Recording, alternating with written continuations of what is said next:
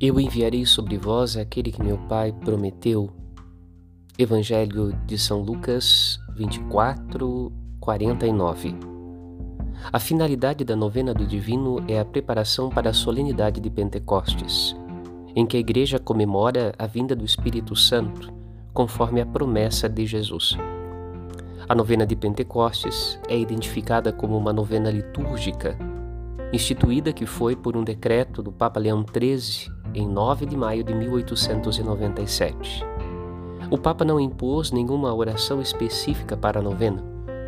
Sugerimos então, para aqueles que quiserem a partir deste domingo, se preparar para Pentecostes, que a cada dia supliquem ao Espírito Santo seus dons de santidade e seus carismas rezando ao menos Vinde Espírito Santo.